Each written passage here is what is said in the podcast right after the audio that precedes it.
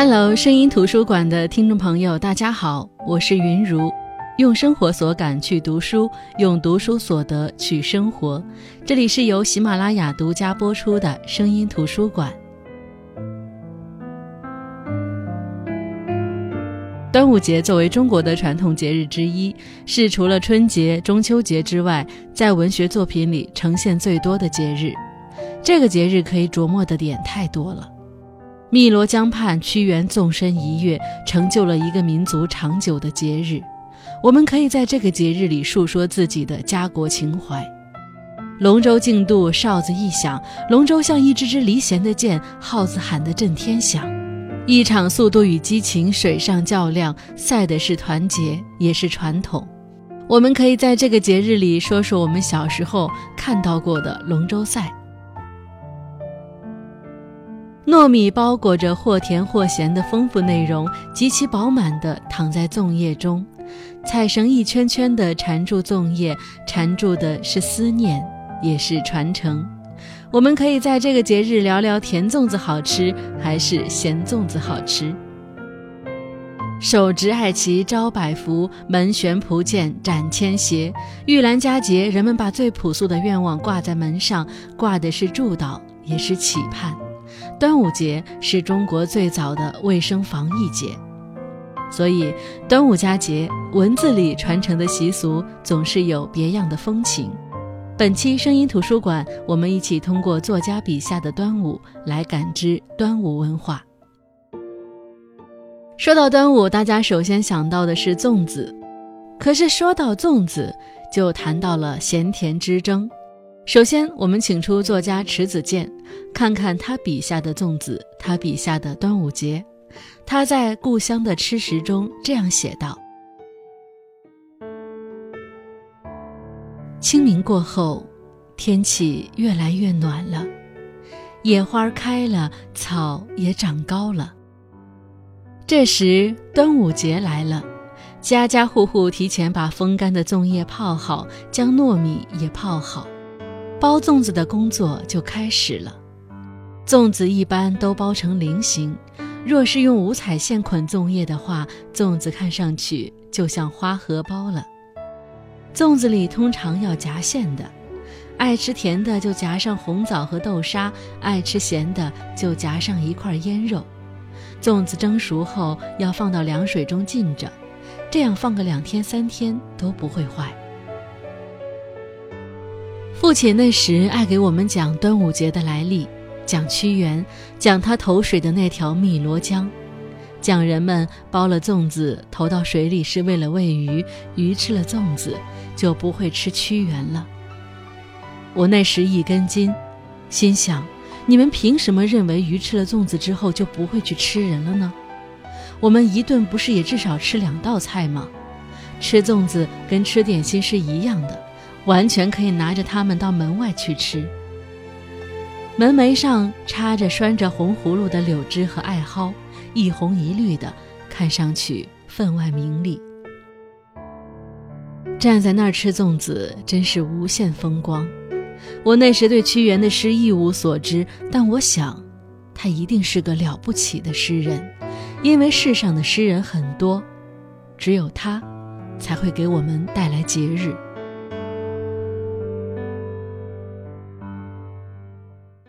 这就是迟子建在《故乡的吃食》中描写到的粽子和端午节。如果单说吃粽子，我觉得写的最地道的当属美食家蔡澜。他在吃粽子的旅程中有专门写过粽子。他说：“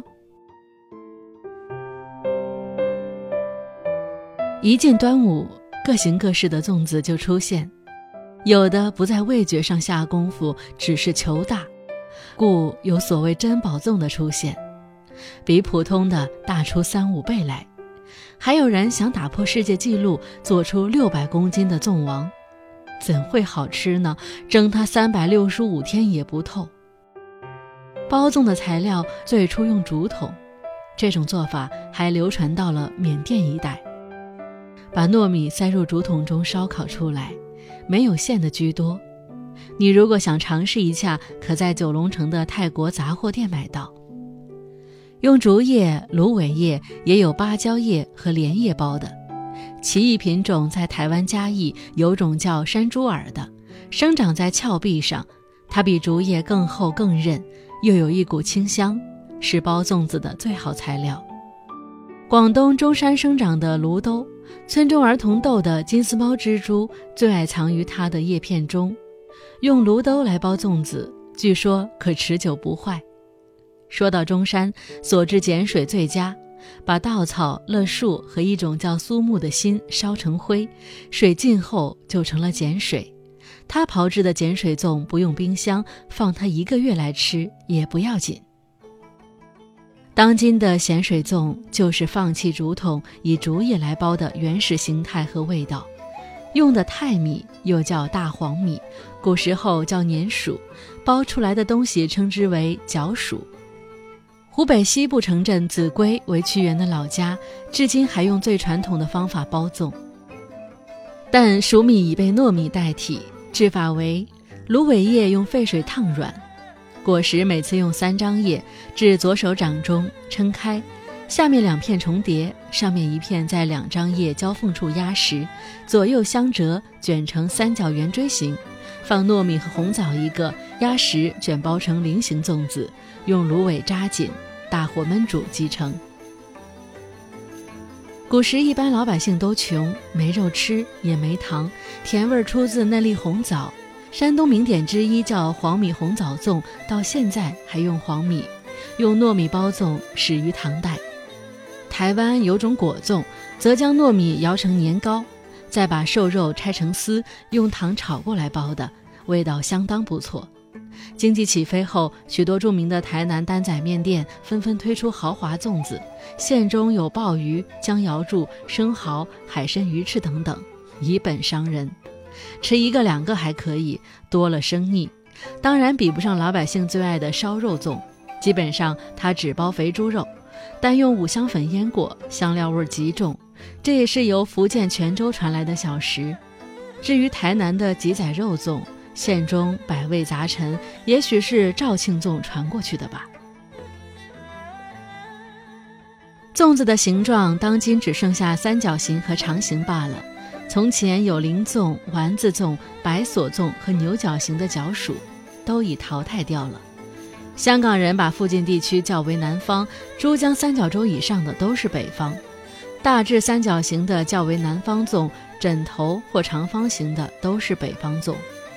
代表北方粽的有嘉兴粽子，从上海登沪杭甬公路途中休息站中有卖嘉兴粽，买一个来试试。打开粽叶，果然香味扑鼻，馅儿只有肥猪肉一块，蛋已蒸得融化进了糯米，好吃自然有它的道理。嘉兴五芳斋已有上百年历史，在糯米中按次加入糖、盐、红酱油拌匀。将猪腿肉去皮，横切成肥肉兼有的长方条，加调味料反复搓擦，包成长方形，用水草捆扎六圈，再将草绳头尾并在一起，转三转，塞入草圈内，水草绕得紧紧的，但不能扎死，不能打结。大火煮一小时，停火后焖，吃时草绳容易解开，才是真功夫。粽子无论怎么变化，有三种基本材料：米、叶、绳。最早的记载有五色线绳，除了草绳，现在还有人用棉绳。但是到塑料绳也派上用场时，那颗粽不吃也罢。至于湖州的楚小昌老店的猪油豆沙粽，不太甜也不腻口，尤其是粽子包扎的松紧，恰到好处。糯软不迷，靠近豆沙的不夹生，靠近粽叶的不粘纸。一般上粽子不是甜就是咸，唯一变化是潮州的，它一半咸有肥猪肉和栗子等，一半甜是豆沙。粽子一下子就吃饱了，停不下的人过后一定很辛苦。喜欢的话可以分开进食，把剩下的切片再煎炸出来，或者再用小叶包汁。要找迷你粽，泰国人手工洗，他们包的一串串，每颗只有葡萄般大。粽子加工较为粽在蒸，是清代名点之一。香港九龙城的新三阳南货店包的粽子最好吃，最豪华的粽是很大只的，包鲜肉、蛋黄和金华火腿，要卖到上百块。住在香港很好运，天天过节，日日吃粽，在这里做傻瓜也幸福。那这就是美食家蔡澜写到的粽子。其实，在我们读过的，甚至后来被拍成电视剧的一些小说当中，也出现过粽子。比如《神雕侠侣》里，程婴给杨过做了湖州粽，一句“既见君子，云胡不喜”，道出了青山女子的情思。那你可还记得这些我们熟悉的小说里的端午元素呢？接下来，我就跟大家来分享金庸的《神雕侠侣》里关于程婴和杨过说到端午粽的一小段节选。这一日上午就这么静静过去，午后那少女又坐在桌边写字，杨过极想瞧瞧她到底写了些什么，但求了几次，那少女总是不肯。他写了约摸一个时辰，写一张，出一会儿神，随手撕去，又写一张，始终似乎写的不合意，随写随撕。瞧这情景，自不是抄录什么武功普及。最后，他叹了口气，不再写了，问道：“你想吃什么东西？我给你做去。”杨过灵机一动，道：“就怕你太过费神了。”那少女道：“什么呀？你说出来听听。”杨过道：“我想吃粽子。”那少女一怔，道。裹几只粽子，又费什么神了？我自己也想吃呢。你爱吃甜的还是咸的？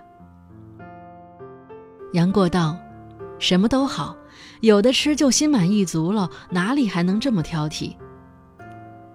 当晚，那少女果然裹了几只粽子给他做点心，甜的是猪油豆沙，咸的是火腿鲜肉。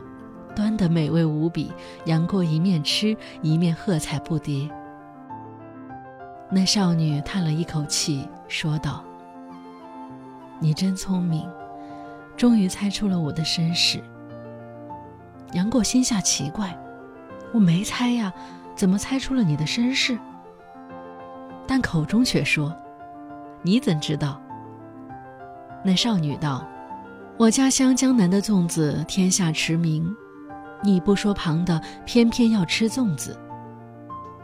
杨过回忆数年前在浙西遇到郭靖夫妇与李莫愁争斗，又得欧阳锋收为义子等一连串事迹，始终想不起眼前这少女是谁。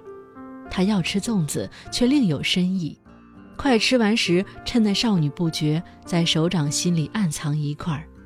待他收拾碗筷出去，忙取过一条他坐山时留下的布线，一端粘了块粽子，掷出去粘住他撕破的碎纸，提回来一看，不由得一怔。原来那纸上写的是“既见君子，云胡不喜”八个字，那是《诗经》中的两句，当年黄蓉曾教他读过。解说这两句的意思是。既然见到了这位有德君子，怎么会不快活？杨过又织出布线，粘回一张，见纸上写的仍是这八个字，只是头上那个“记”字却已给撕去了一半。杨过接连制线收线，粘回来十多张碎纸片，但见纸上颠来倒去写的就只这八个字，细想其中深意，不由得吃了。忽听脚步声响，那少女回进室来，杨过忙将碎纸片在被窝中藏过。那少女将余下的碎纸搓成一团，拿到室外点火烧化了。杨过心想：他写既见君子，这君子难道说的是我吗？我和他话都没说过几句，他瞧见我，有什么可欢喜的呢？再说。我这么乱七八糟，又是什么狗屁君子了？若说不是我，这里又没旁人。其实《诗经》中所说君子，就是说一个男人，不一定要说是一个温文尔雅的有德君子。这一点，杨过却又不懂了。正自痴想，那少女回进室来，在窗边稍立片刻，吹灭了蜡烛。月光淡淡，从窗中照射进去，铺在地下。杨过叫道：“姐姐。”那少女却不答应，慢慢走了出去。那这一段呢，就是金庸在《神雕侠侣》当中对程英和杨过之间的一段描写。其实端午节除了粽子，还有很多的传统习俗，像系五彩丝绳就是一种。五种颜色的线粘在一起，系在小孩子的手腕、脚腕。老人称那是五彩长命缕。端午节后第一场雨，要将彩绳摘掉，扔在水中飘走。飘走的是厄运，留下的是祝福。那接下来，林海音在我的童玩当中也提到过端午节他要做的端午手工品。旧时女孩的自制玩具和游戏项目，几乎都是和她们学习女工、练习家事有关联的。所谓寓教育于游戏，正可以这么说。但这不是学校的教育课程，而是在旧时家庭中自然形成的。我五岁自台湾随父母去北平，童年是在大陆北方成长的，已经是十足的北方女孩子气了。我愿意从记忆中找出我童年的游乐、我的玩具和一去不回的生活。昨天，为了给汉生写这篇东西和做些实际的玩具，我跑到陈林街去买丝线和小珠子，就像童年到北平荣县胡同的瑞玉兴去挑买丝线一样。但是，想要在台北买到缠粽子用的丝绒线是不可能的。我只好买些粗的丝线和穿孔较大的珠子，因为当年六岁的我和现在六十岁的我，眼力的使用是不一样的。用丝线缠粽子是旧时北方小姑娘用女工材料做的有季节性的玩具，先用硬纸做一个粽子形，然后用过色丝绒线缠绕下去，配色最使我快乐。我随心所欲地配各种颜色。粽子缠好后，下面做上穗子，也许穿上几颗珠子，全凭自己的安排。缠粽子是在端午节前很多天就开始的，到了端午节早已做好，有的送人，有的自己留着挂吊起来。同时做的还有香包，用小块红布剪成葫芦形、菱形、方形，缝成小包，里面装些香料。串起来，加上一个小小的粽子，挂在右肩纽畔上，走来走去，美不唧唧的。除了缠粽子以外，也还把丝绒线缠在卫生球、樟脑丸上。总之，都成了艺术品了。珠子也是女孩子喜欢玩的自制玩物。我用记忆中的穿珠法，穿了一副指环、耳环、手环，就算是我六岁的作品吧。这就是林海音在我的童玩当中提到过的，他在端午节会做的事情。那提到端午，不得不提到龙舟赛。湖南到现在还会在端午举办龙舟赛，但是每每提到龙舟赛，我便会想起沈从文的《边城》。端午赛龙舟、捉鸭子是边城最热闹的场景，岸边早就挤满了人。翠翠在一片吆喝、助威声结束后，见到了傩送。那接下来，我们就从沈从文的笔下了解湘西的端午。